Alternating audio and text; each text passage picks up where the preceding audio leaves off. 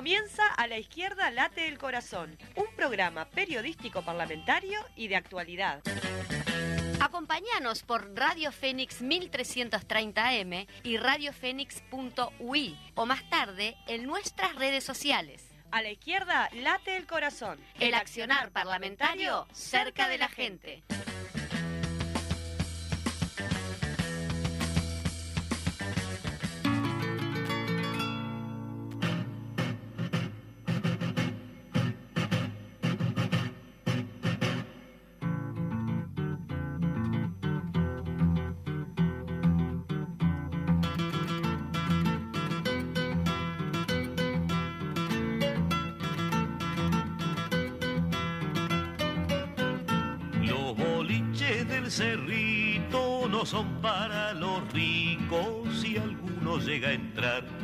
Difícil que haya lugar.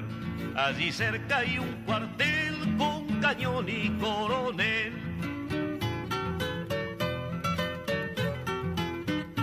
Chamarrita cuartelera, no te olvides que hay gente afuera.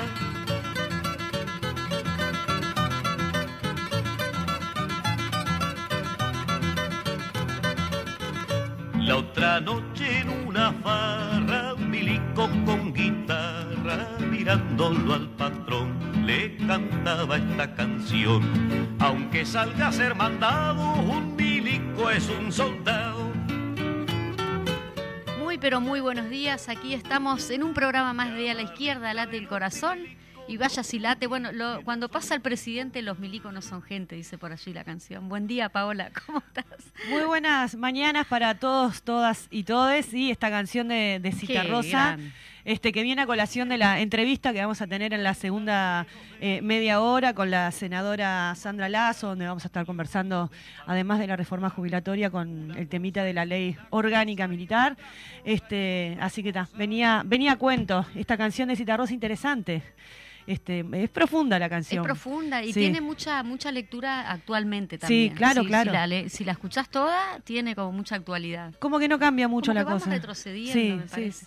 No sé, pero eh, seguro que, sigue siendo una corporación y que hay de todo ahí adentro y no es lo mismo el general o, los superiores que, que el soldado raso, ¿no? Esa, esa, esa diferencia que también marca Cita Rosa allí con los, en los boliches que, que él dice, ¿no? Sí, muy bien. Bueno, como ya los tenemos acostumbrados, vamos a compartir hoy también este, la columna de nuestra diputada Ana Olivera. Sí. Luego de la columna vamos a ir a, a dar una vueltita por la plaza entonces. Me parece genial. Fede, si te parece, vamos con la columna de Ana Olivera.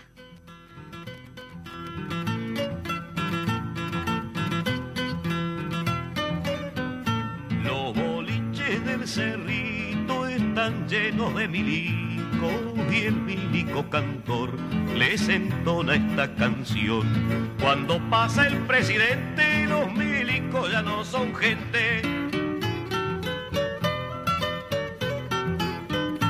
Chamarrita cuartelera, no te olvides que hay gente afuera. Cuando cantes pa' los milicos, no te olvides que no son ricos. Y el orgullo que no te sobre, no te olvides que hay otros pobres.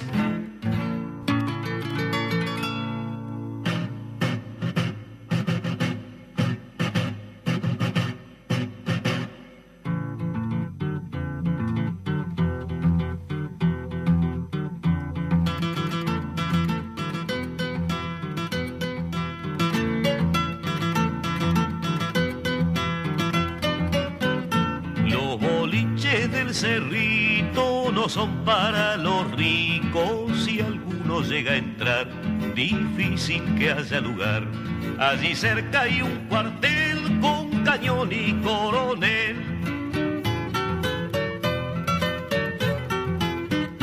Chamarrita cuartelera, no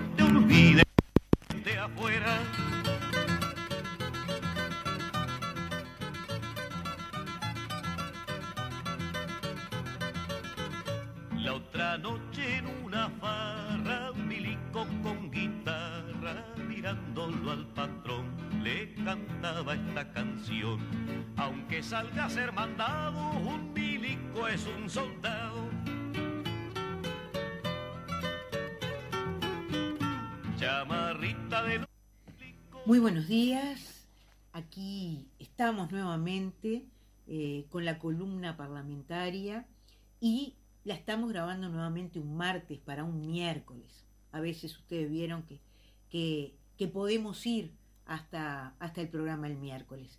Pero en particular este miércoles, o sea, cuando ustedes estén escuchando la columna, ni más ni menos que se va a estar discutiendo en el Parlamento la ley de tenencia compartida. Nosotros ya hemos hablado de esto, leímos en una oportunidad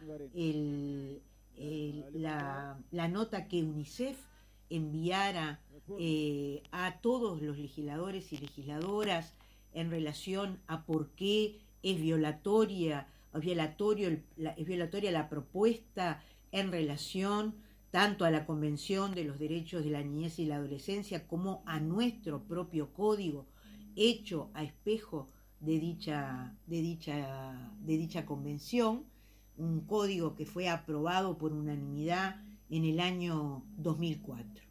Entonces, en ese sentido, decirles que hoy martes eh, dicen que eh, la prensa, no es que nosotros tengamos ninguna información desde ningún otro lugar, dice la prensa que habría un acuerdo entre el Partido Colorado y el Partido Nacional en relación al proyecto de ley. Ustedes saben que el Partido Colorado, eh, una parte de Ciudadanos, cuestionó desde el mismo lugar que el Frente Amplio eh, el proyecto, es decir, que eh, aquí se viola el interés superior del niño, desconocemos totalmente a, qué, a qué acuerdo han llegado cuando en el día de mañana se supone que este, este proyecto de ley a partir de las 10 de la mañana va a estar en votación eh, en la Cámara de Diputados. Digo esto porque esto da cuenta también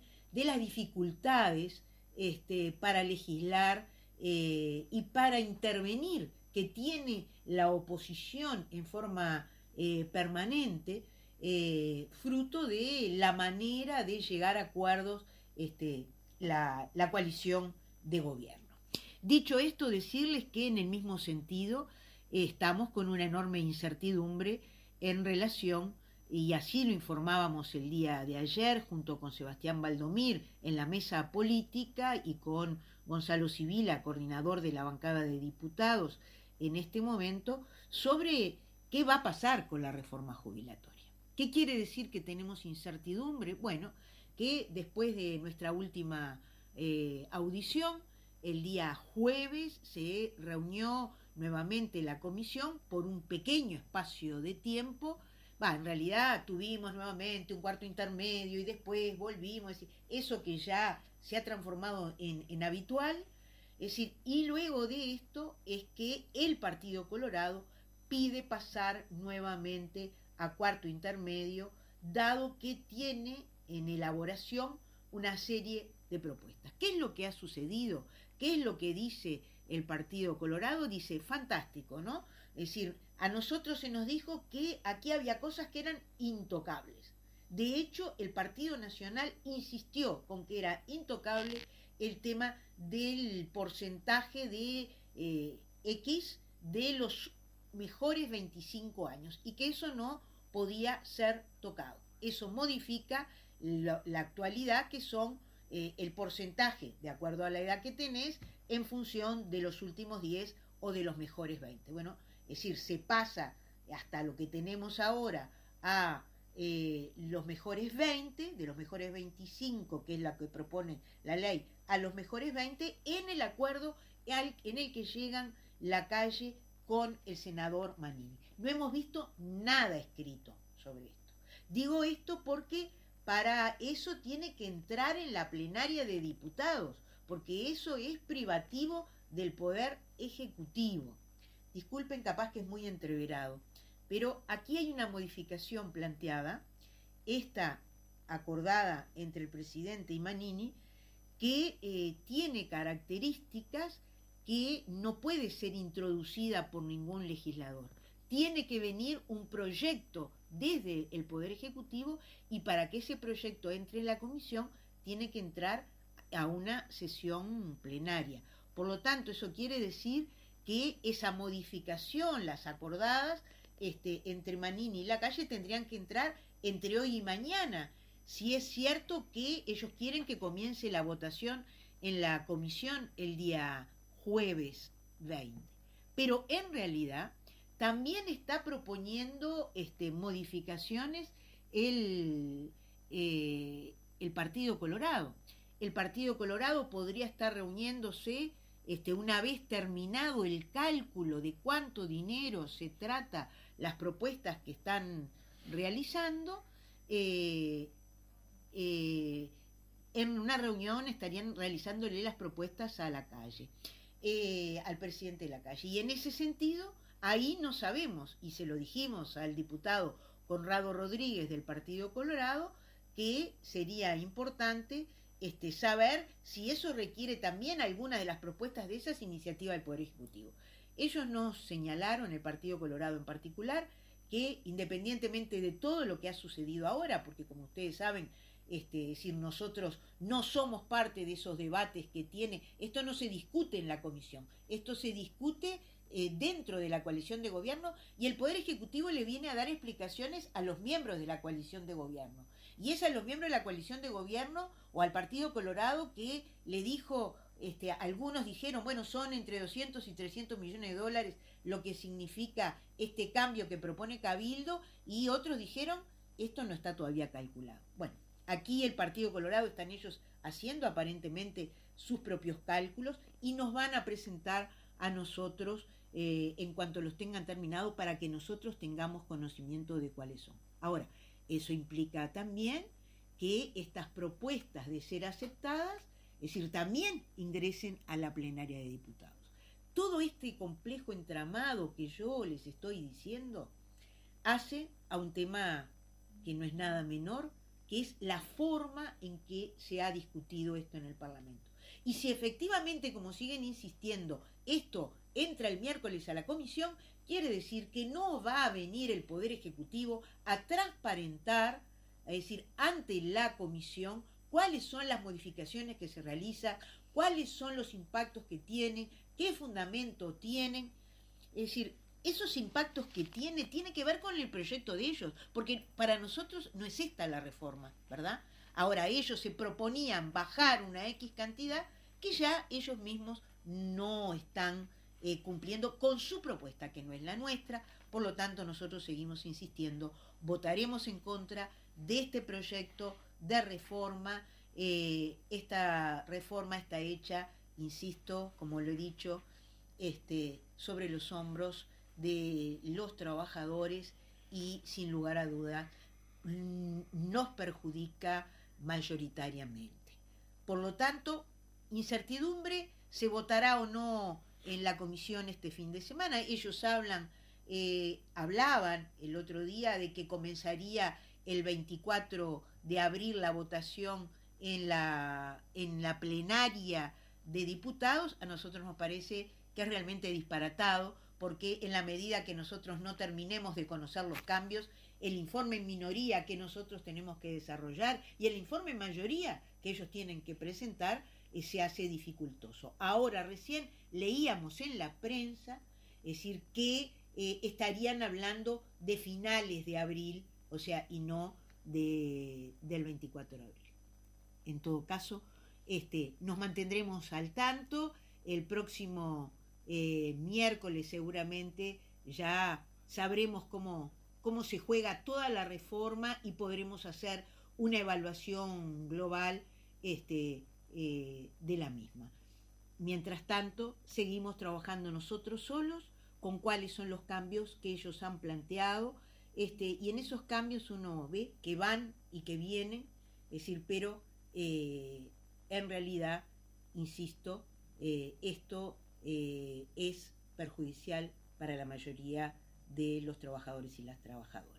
Dejo para algún momento, nos ha quedado el tema del análisis de las cajas paraestatales. Solamente les recuerdo que la mayoría de las cajas paraestatales están en contra, o mejor dicho, todas están en contra del momento de sumarse al sistema previsional común.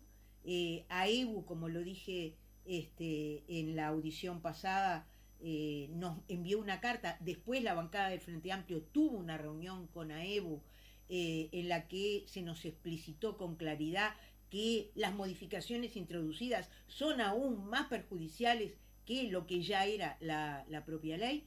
La caja notarial a la que en, en, la propuesta se le admite incorporarse tres años después, este, igual sigue en desacuerdo con la propuesta y además faltan, este, y eso es algo que, informábamos ayer también en la mesa política del Frente Amplio, una serie de leyes complementarias que tienen que ver este, con el conjunto de estas cajas. No quiero extenderme más, nos despedimos hasta el miércoles próximo y espero que, haya quedado claro y que esté clara eh, la actitud que tiene el Frente Amplio frente a esta reforma. Muy buenos días.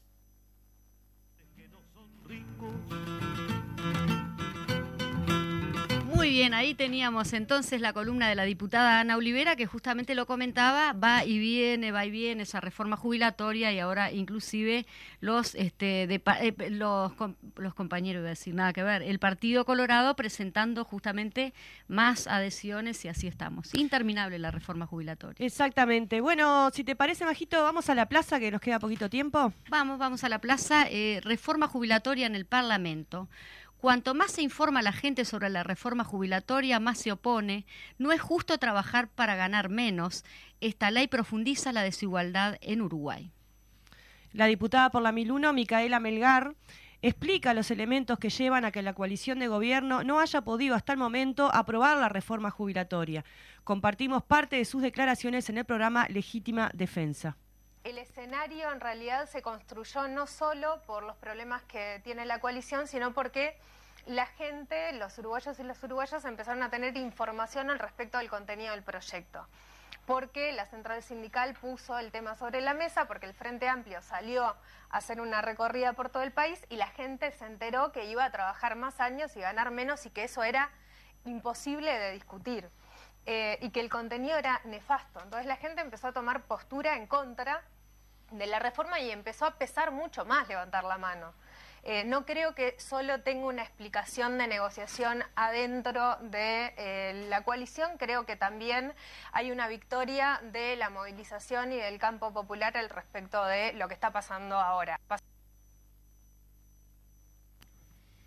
Muy bien, reforma jubilatoria en la calle. El presidente de la Federación de Funcionarios de Salud Pública y la Confederación de Organizaciones de Funcionarios del Estado, COFE, Martín Pereira, dijo al portal del PIT-CNT que a esta altura de las negociaciones y entre tantas marchas y contramarchas que se han producido en el seno del gobierno, ni los propios diputados oficialistas saben cuál es el articulado de la reforma jubilatoria que el Poder Ejecutivo terminará definiendo en el Parlamento. El dirigente agregó que hoy eh, el presidente de la República, desde el presidente por República para abajo, nadie sabe cuál es el verdadero articulado, interpeló.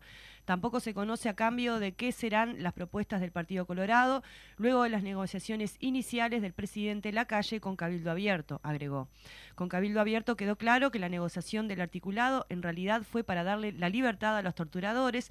Lo que falta saber ahora es cuáles son los cambios que se darán en este toma y daca que vemos para garantizar, perdón, se me tremeraron las hojitas, todos los días. Al respecto, cuestionó que algo que resulta tan importante como una reforma jubilatoria sea objeto de un intercambio de este tipo. En otros temas, los torturadores de Domingo Arena se encuentran a estudio del Parlamento un proyecto de ley impulsado por Cabildo Abierto, pero que contaría con el apoyo de todos los socios de la coalición para otorgar prisión domiciliaria para los condenados por torturas y asesinatos en la dictadura que se encuentran alojados en la cárcel de Domingo Arena. Al respecto, compartimos un extracto de la entrevista al senador por la 1001 del Frente Amplio, Oscar Andrade, en el programa Justos y Pecadores. Está el proyecto de prisión domiciliaria para los mayores de 65 o de 70 años y se excluye expresamente a los delitos de lesa humanidad. No hay ninguna condena por lesa humanidad en Uruguay. ¿No? O sea, se excluye a nadie. Eso es lo primero que tendríamos que decir. O sea, si mañana hay... Bueno, para el futuro. Claro, si mañana hay una dictadura en Uruguay y, y se juzga a los dictadores por delitos de lesa humanidad, estos no podrían ampararse en el proyecto. Pero las condenas que existen hoy sobre los que hicieron delitos de lesa humanidad no existía esta figura penal, entonces fueron condenados por homicidio intencional, agravado, además, ¿no? Ahora, los mayores de 65 70 años tienen derecho a prisión domiciliaria, la inmensa mayoría. La inmensa mayoría lo tiene que determinar un juez. ¿no? O sea, no hay población carcelaria mayor de 65 70. Son casos muy especiales. En particular, dentro de los casos muy especiales están estos, los que se cometieron en dictadura. Muchos de estos, algunos tienen prisión domiciliaria, cosa que se les permite cuando el juez evalúa la prisión domiciliaria. En este caso sería automática la situación de prisión domiciliaria. Entonces, se quiere decir que no es una ley con nombre y apellido, pero es una ley con nombre y apellido, ¿no? De, de un sector político que parece haber convencido al resto de la coalición de que estos son presos políticos, es el discurso que sostienen, no lo estoy inventando yo, Mauricio. Muy bien, sindicatos de Conaprole y la Federación de Trabajadores de la Industria Láctea eh, des, desmienten que productores hayan tirado leche y denuncian información falsa que circuló en medios. La noticia que se publicó inicialmente en un medio de prensa y que rápidamente generó réplicas en otros informaba de la supuesta decisión de productores de tirar leche, lo que fue categóricamente desmentido por la OEC y la Explicando a la población que la noticia es falsa y que la normativa vigente establece pautas claras ante situaciones extremas por las que eventualmente un productor podría llegar a tirar leche, que implican, entre otras cosas, el aviso a la dinama, a la intendencia correspondiente y la participación de un escribano público. Tanto AOEC como FTIL eh, explican que, aunque parezca una obviedad la aclaración, los plazos que implican todos estos procesos no suceden en 48 horas. Arriba los pobres del mundo. El PIT-CNT informó que el próximo primero de mayo se realizará en la Plaza eh, Mártires de Chicago en conmemoración del Día Internacional de las y los Trabajadores, cuando se cumplen 40 años del histórico acto de 1983 en la etapa final de la dictadura cívico-militar. Será un acto masivo y contundente en Montevideo y se estará trabajando con los plenarios intersindicales y las distintas intersociales del país para realizar estos actos en los 19 departamentos. En el acto de la Plaza Primero de Mayo, Mártires de Chicago harán uso de la palabra Martín Pereira de COFE y la Federación de Salud Pública, Abigail Pereira de FUESI y Marcelo Abdala, presidente del PIT-CNT y un representante de la eh, Central de Trabajadores de Cuba. ONAJPU se moviliza contra proyecto de reforma de seguridad social. Para el próximo 21 de abril, desde las 10 horas, la Organización Nacional de Jubilados y Pensionistas ha convocado a una marcha a pie por Avenida 18 de Julio, con concentración final en Plaza del Entrevero y mitín final en Plaza Independencia.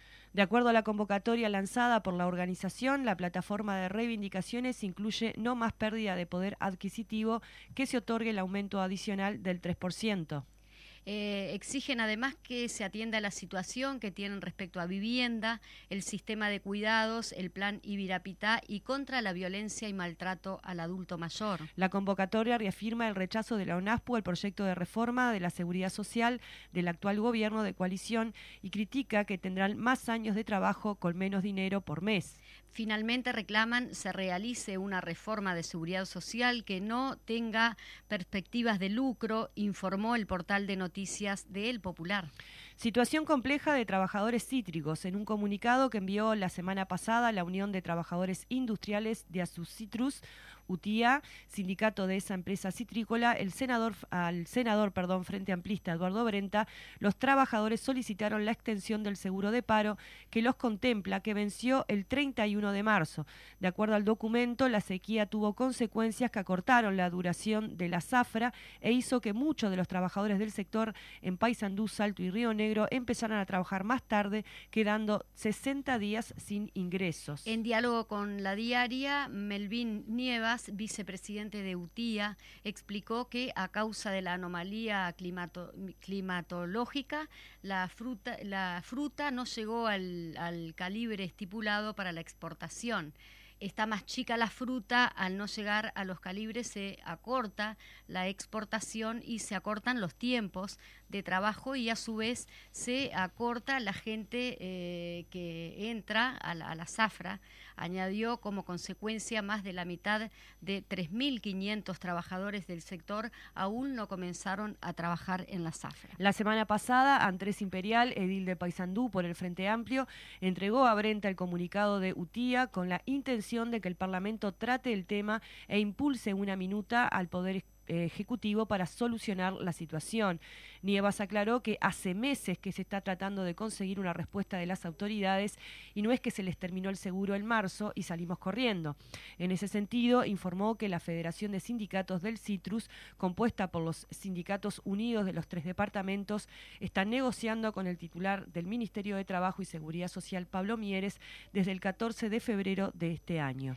Huele a persecución. El Sindicato de Trabajadores de Sodimac, filial de la Federación Uruguaya de Empleados de Comercio y Servicios, se declaró en conflicto el viernes pasado y el lunes en asamblea definió una serie de medidas de protesta y denuncia que incluyen un paro de 24 horas. El motivo es el despido de cinco trabajadores que, según contó a la diaria Manuel Cabrera, delegado sindical, la empresa primero adjudicó a una reestructuración y luego cambió la explicación para hablar de malos desempeños. Cabrero dijo que antes de Semana de Turismo tuvieron una bipartita con la empresa en la sucursal Malvin Shopping Plaza Italia, como tienen rutinariamente cada dos o tres meses, en la que trataron temas pendientes y sobre el final tocamos el tema de algunos compañeros que habían tenido algún problema.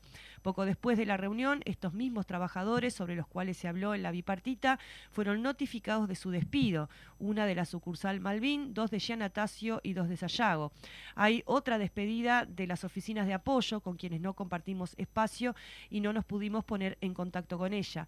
Cuatro de los despedidos son afiliados al sindicato. Muy bien, por allí compartíamos alguna de las noticias. Eh, vamos a un corte y volvemos con nuestra este, invitada de hoy, eh, la senadora Sandra Lazo.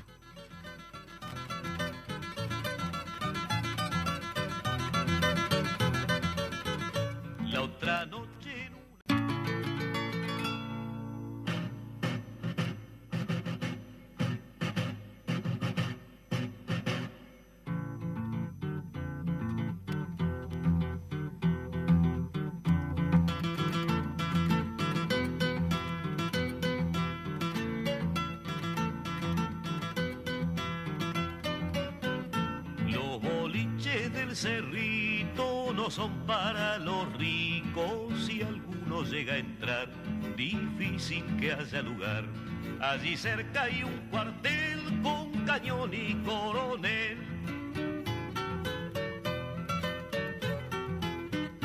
Chamarrita cuartelera, no te olvides que hay gente afuera.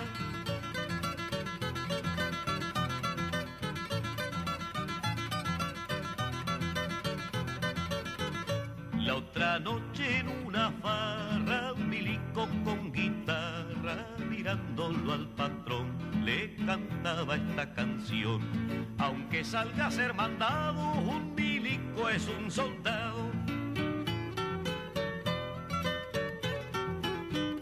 Chamarrita de los milicos, no te olvides que no son ricos.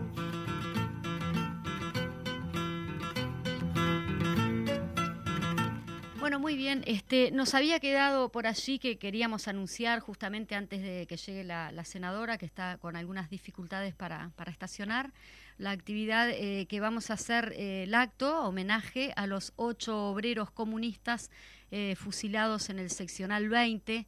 Esta actividad se va a realizar este sábado a las, 10, a las 17 horas en Avenida Graciada y Valentín Gómez.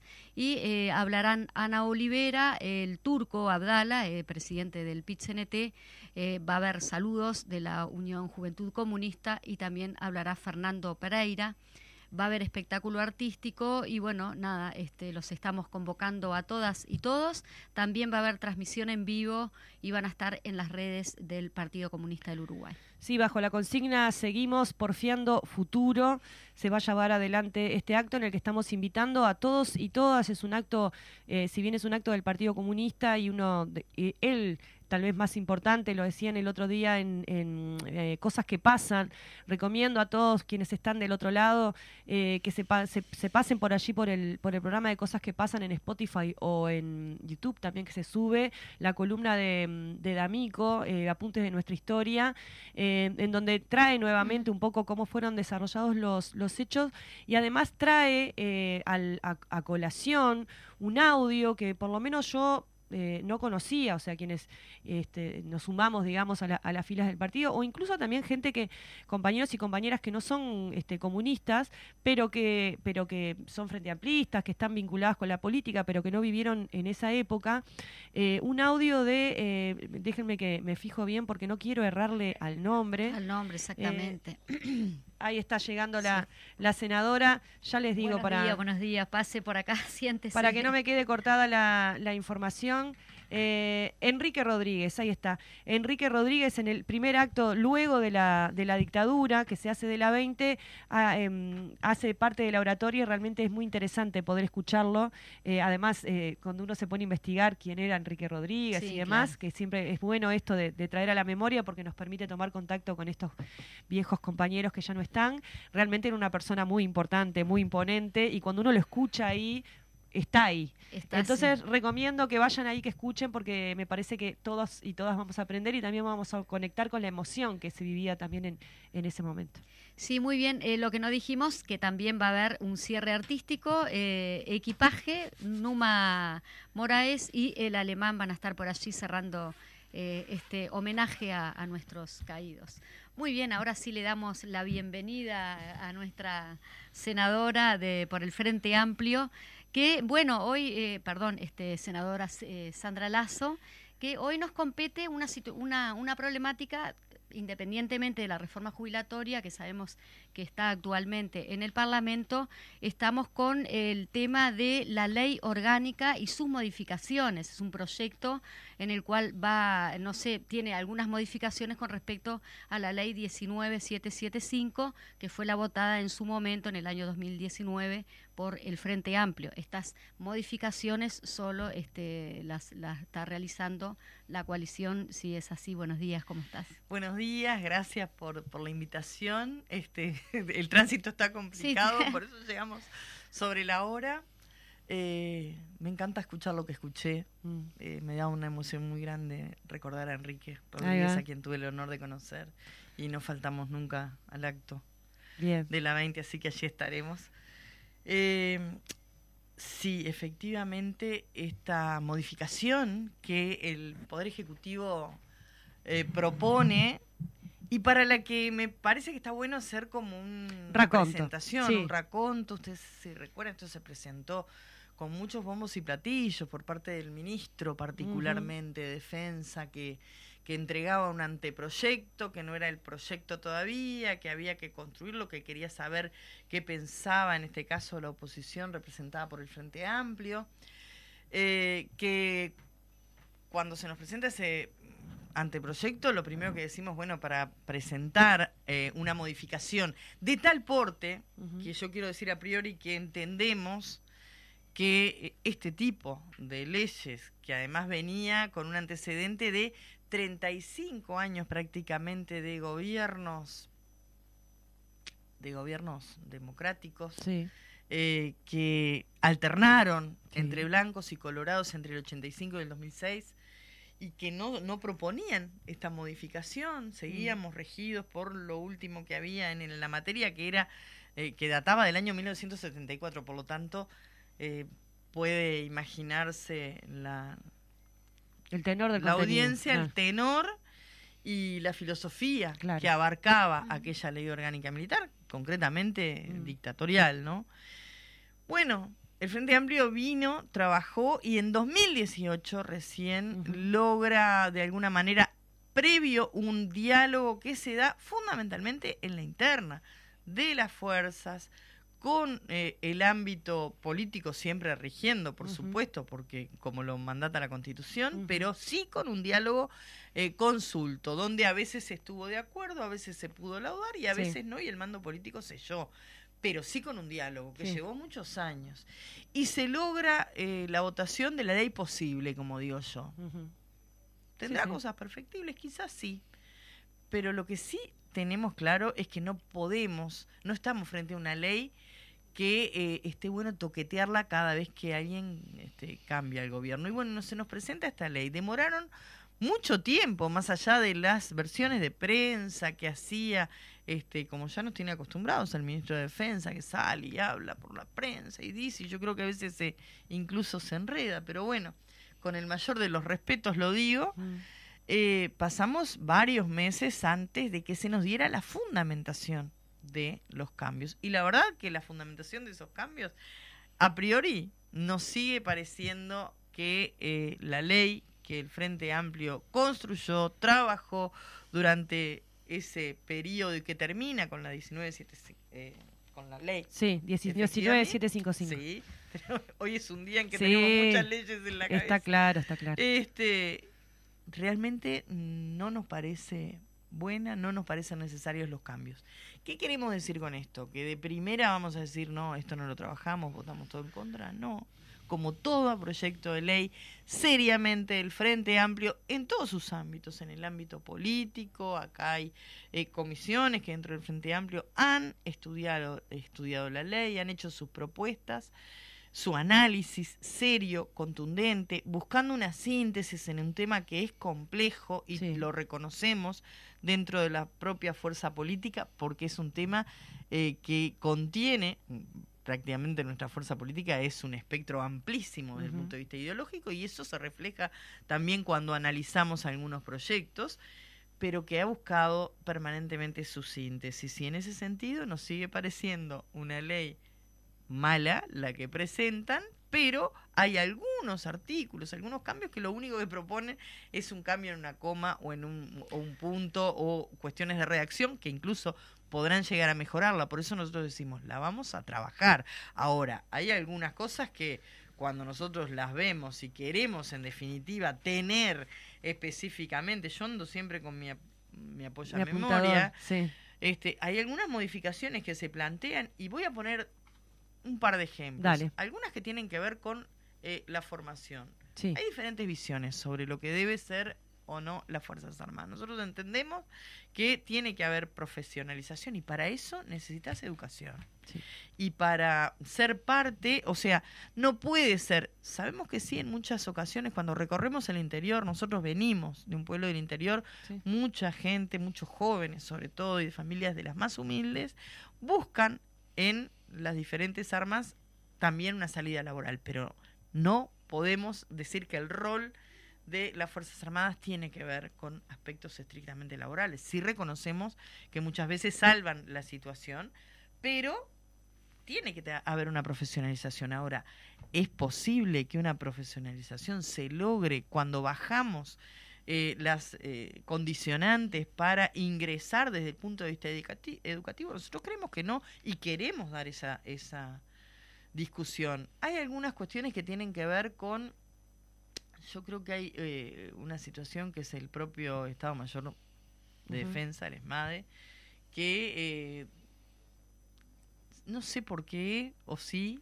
siempre ha tenido como una visión dentro del propio, eh, de, de, las propias fuerzas, una visión bastante mm, soslayada. A nosotros nos parece que es importante definir claramente, y estaba definido en la ley, la función del ESMADE, a la cual en realidad se le desdibujan en estas reformas cuáles son para quienes este, no tienen claro cómo funciona este el, tema de, las fuerzas armadas y demás ¿qué, qué, es el ESMADE? el ESMADE es el Estado Mayor de Defensa. En realidad es el eh, cumple una función eh, asesora tiene que ver con la conjuntez es el que en definitiva eh, trata esos temas de, de conjuntez frente a determinados y ahora se están asignando algunas tareas que me parece que desdibujan totalmente eh, lo que son o lo que deberían ser esas eh, esa misión o esa visión que tiene el ESMADE. Y, y yo creo que se lo coloca en una posición incluso a veces eh, rayando con, con, cuestiones que tienen que ver con otras tareas que, que son para otra. Como por ejemplo, senadora. Y por ejemplo, lo que se cuando se habla de que pueden realizar otras tareas conjuntamente, me, me parece que van más eh, apuntados hacia algo que tenga que ver con seguridad pública, que no es en definitiva su, su rol que esto. Pero en definitiva, eh, lo que queremos es profundizar, que nos digan los por qué, porque acá se nos viene con un proyecto que busca reformar algunas cuestiones que eh, habían quedado claras y que estaban en proceso también. ¿eh? Mm. Estamos hablando de 2018, 2019, que estaban en proceso de consolidación y ahora se vuelve atrás. Nos parece que es absolutamente retrospectiva y queremos discutirlo, porque le digo más, en los primeros, eh, las primeras sesiones de la comisión que me toca presidir, eh, se nos planteaba que viniéramos ya con cuáles eran los artículos que íbamos a votar, cuáles no. Y a nosotros nos parece que en alguno de los casos, de alguno de los artículos que nosotros podemos decir, bueno, a ver, capaz que esto no es tan malo, pero dígame por qué propone mm. este cambio. Y bueno, ¿y dónde queda este algo que, que es normal en, en el ámbito político, que es bueno, la negociación política, que no es el intercambio de figuritas, es la negociación política, es decir, fundamente este cambio y bueno, capaz que usted eh, puede mirar este cambio que está proponiendo y que a mí me parece que es pésimo, como puede ser este tema de la educación, y eso queda acotado a un margen muy pequeño si nosotros decimos, bueno, esto lo votamos, esto no lo votamos. No es tan lineal el mm. trabajo parlamentario, requiere de un análisis profundo, artículo por artículo, y eso fue lo que planteamos. Tanto es así que en la última sesión, cuando comenzábamos a plantear el articulado, el propio nuestro, da la casualidad que es un compañero nuestro, pero tuvo la anuencia de toda la comisión particularmente del herrerismo, en, el, en la persona del senador Penadez, en la persona del Partido Nacional en su conjunto, en la persona del senador Camí que integra en la comisión, y cuando hablamos, o, miramos, mejor dicho, al senador Guido Manini Ríos, mm. para ver si quería opinar al respecto, no opinó, y ahí lo que estamos hablando es que el senador Sánchez presentó un escrito con consultas que tenían que ver con algunas preguntas que cuando vino el propio ministro de Defensa a la comisión no fueron respondidas. Y que tienen que ver, por ejemplo, con algunos aspectos que se modifican en cuanto a eh, las áreas eh, tanto de, la Armada, viste, todo lo que tiene que ver con, eh, el área marítima y el área de, lo aéreo, los espacios territoriales de acción que son modificados. Y nosotros queremos saber, por ejemplo, si para esto se consultó técnicamente a los involucrados. ¿Y por qué lo digo? Porque hay otros aspectos que no tienen que ver específicamente con esta ley y con esta modificación que se plantea, tienen que ver con otros aspectos y te digo uno de ellos cuáles, lo que ha sido este proceso que ya se parece más a una telenovela que a un proceso serio de la adquisición de dos patrulleros oceánicos, las famosas OPB, en las cuales se forma una comisión de transparencia que integra un compañero eh, del Frente Amplio, que en realidad lo que hizo fue observar, porque no tiene otra posibilidad que observar y trasladar cómo se da ese proceso. Y en ese proceso, técnicamente, hay eh, yo creo que argumentos irrebatibles de que son determinadas OPB las que cumplen con las capacidades técnicas para desarrollar la tarea. Sin embargo, y yo estoy convencida, y así se lo preguntamos al ministro, y más allá de que no quedó registrado la versión taquigráfica por opción de él, que mm. entendió que tenía que ser una versión este, sin, sin, sin este, una versión pública, mm. eh, yo creo que sí hay presiones que se establecen y que tienen que ver con lo geopolítico y que tienen que ver con política internacional y con alguna alineación que tiene esta coalición de gobierno cercana, más cercana a una de las salas que hoy está en competencia en el mundo, que eh, de alguna manera desvía lo que es la opinión técnica de la Armada. Y eh, se está haciendo, además yo creo que con bastante claroscuro, se, eh, se nos dice por un lado, que se va a optar o se va a explorar la posibilidad de la adquisición de estas patrullas oceánicas por el lado de Noruega, no cumplen con eh, las eh, calidades técnicas para lo que necesitamos, que eso no está en cuestión, sí necesitamos, pero además se nos miente mm. en cuanto a la fecha en que se realizó esta negociación diplomática. Yo pregunto, ¿a fin de qué? Entonces, si pasa eso con algunos aspectos en el manejo de la defensa nacional, ¿qué más puede llegar a pasar en algo tan importante como es una ley orgánica militar? Y senadora, ¿por qué usted decía al inicio de la entrevista cuando hablábamos de, cómo se había modificado esta ley, que la primera, que la que, la que estaba cuando, cuando asume el Frente Amplio venía de, de, la época de la dictadura, nosotros hacemos modificaciones usted hablaba de la filosofía. Eh, ¿Cuál es la filosofía que hay detrás o que entienden ustedes que hay detrás de estas modificaciones que se, se pretenden hacer en, en, este nuevamente por parte de la, del gobierno? Yo creo que hay un retroceso hacia, o sea, nos retrotrae aquella ley, aquella ley de, de, de momentos en que no regía un régimen democrático, que eh, respetaba la que no respetaba la constitución, que dice que el, el, poder político es el mando superior, de hecho es el presidente de la república, el comandante. Y yo creo que en algunos aspectos, algunos te los mencionaba, pero otros tienen que ver con el cambio en jerarquías, en fin, este no respeta ese espíritu y se quiere volver a situaciones, este, hay todo un tema ahí con, la situación de reforma que es bastante complejo de, de explicar, se vuelve a esa filosofía eh, dictatorial. Yo mm. creo que sí. Y me llama la atención, y lo reitero, que en la alternancia que hubo del Partido Nacional y el Partido Colorado entre el 85, mm. advenimiento de la democracia, con lo que costó, mm.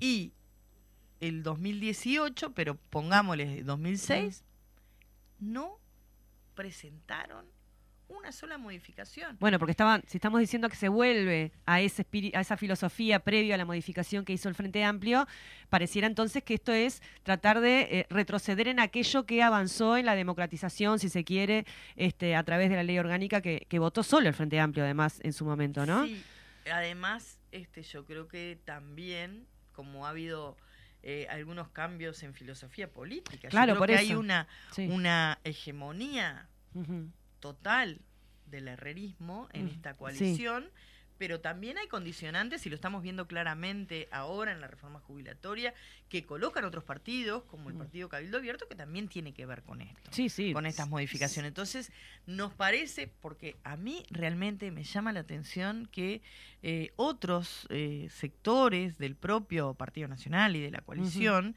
que, que, han tenido una visión, yo diría que muy crítica hacia lo que fue el rol de las fuerzas en, en dictadura, eh, hoy estén dando su apoyo a algunas modificaciones que nos retrotraen a esa época. Otras no, por eso eh, yo siempre aclaro, porque sucedió lo mismo con la ley de urgente consideración, mm. sucede lo mismo con otras leyes que votamos. ¿Por qué votan algunos artículos y otros no? ¿Por qué no le dicen a todo que no? Y bueno, porque entre otras cosas, eh, la tarea parlamentaria implica el análisis profundo de cada uno de los artículos. Y en algunos aspectos siempre ese es el modus operandum, ¿no? Mm. Nos presentan cosas que de pronto son inocuas o mejoran, pero nos presentan otras. Está pasando hoy, en este momento, se está comenzando a votar, eh, a tratar, a dar mm, tratamiento en el Pleno en diputados de la ley de corresponsabilidad en la crianza, ya ha tenido tantos nombres, este, sigue siendo nefasta, pero además este, estábamos en un Zoom. Con otro tema, que es el tema de salud mental, con un compañero, Carlos Reutor, de diputados, y me decía, estamos entrando a votar y no sabemos cuáles fueron las modificaciones que se hicieron.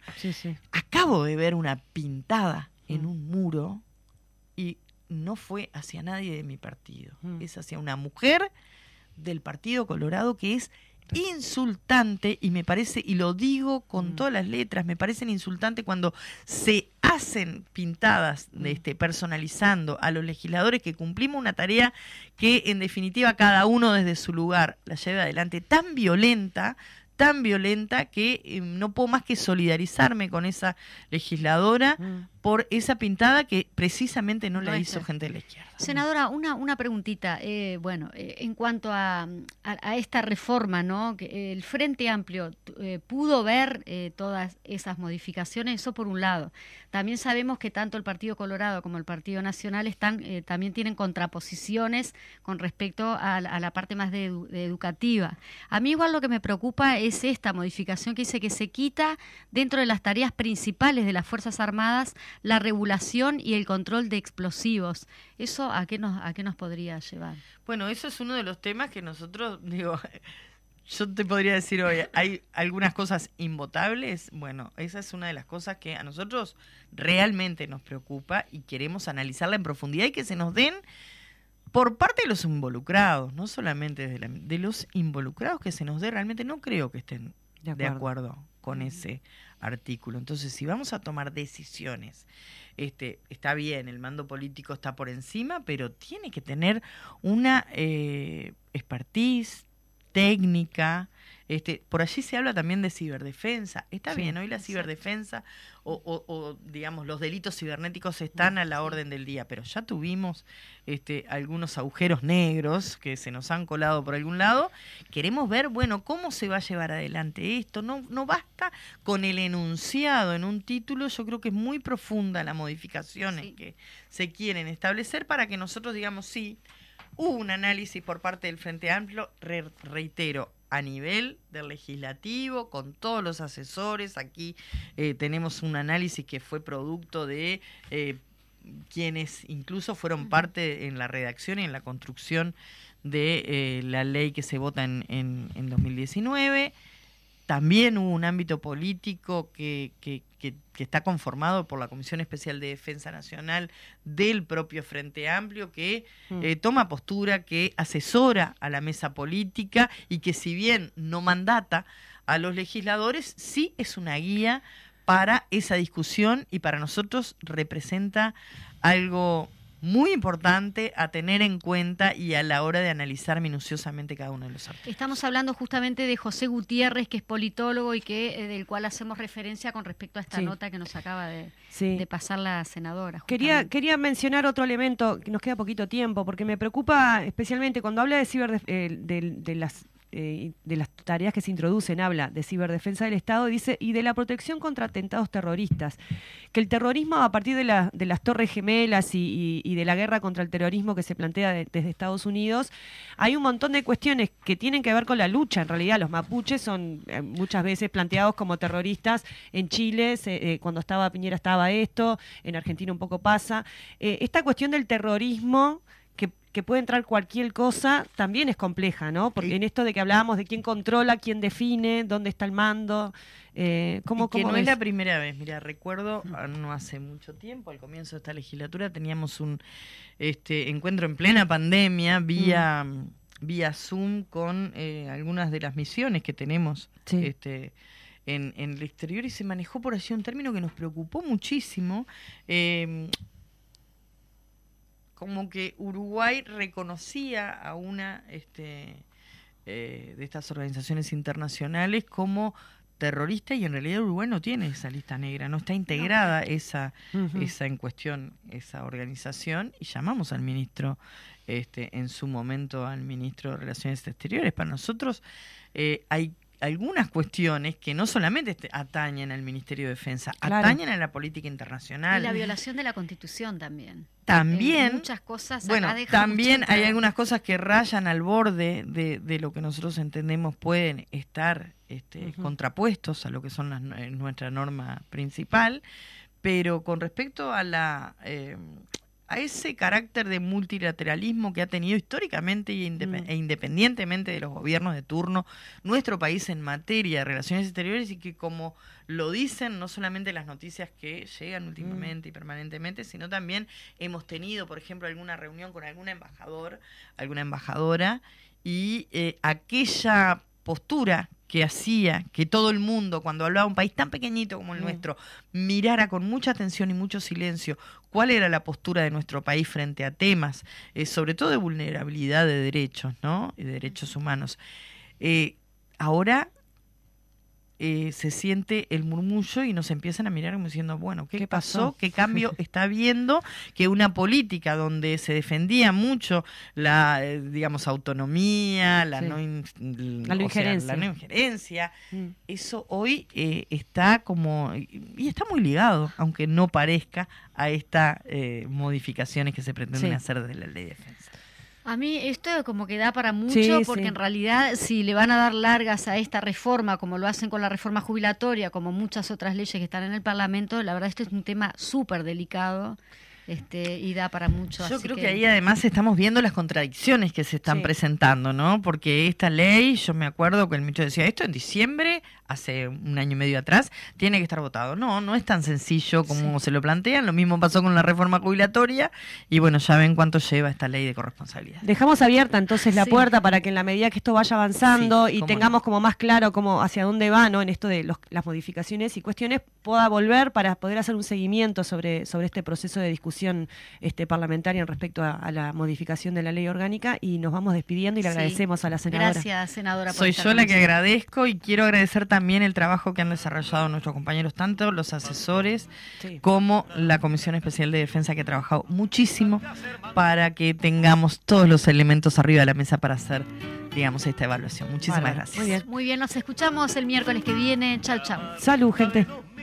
No te olvides que no son ricos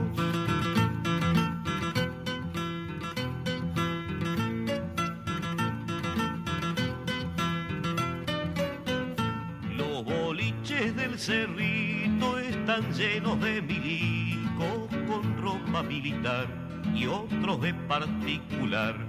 Una cosa es una cosa y otra cosa es otra cosa.